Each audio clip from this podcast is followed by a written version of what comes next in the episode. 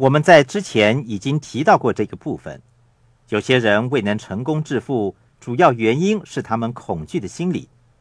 对我来说，英文 fear（fear） 是 false evidence appearing real，意思是将错误的证据当成事实。举例来说，如果你认为投资是冒险的，你对投资就会产生一份恐惧感。这份恐惧感为你提供了投资是冒险的证据和事实。例如，有人问我，十家小企业里有九家会倒闭，是不是真的？他的恐惧感给了他十家小企业里有九家会倒闭这个事实。他的恐惧感同时把他蒙蔽了，使他看不到十家小企业里有一家成功的事实。所以，fear 的意思就是。将错误的证据当成事实，你还会找出证据以证明你所恐惧的东西是事实。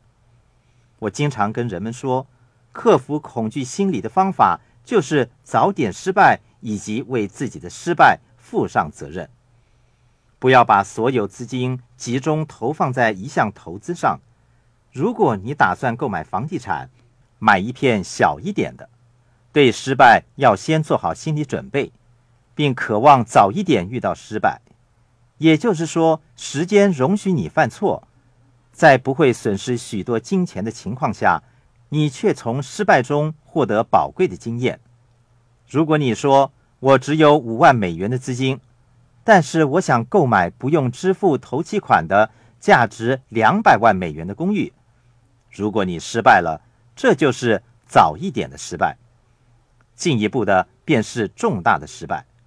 那是非常痛苦的，所以早点失败以及为自己的失败负上责任，也就是期望失败的意思。记住，不要逃避失败，要为自己的失败负上责任。你首先以较小的规模作为开始，期望只犯小小的错误，比方说损失四万美元，损失四万美元总比损失四十万美元好。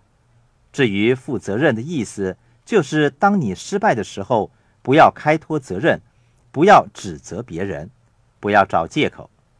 那时候，你应当说：“我将从失败和错误中学到更多和更重要的东西。”你有两个选择：第一个是将错误的证据当成事实，也就是说，你应当收集资料以确定自己身处的位置。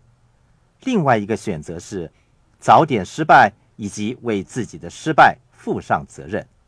也就是说，你对犯错误早已做好心理的准备。所以，当人们说到十家企业里有九家会倒闭的时候，我早已做好接受十次失败的准备。但是，我不愿意面对严重的失败，只会接受小的失败而已。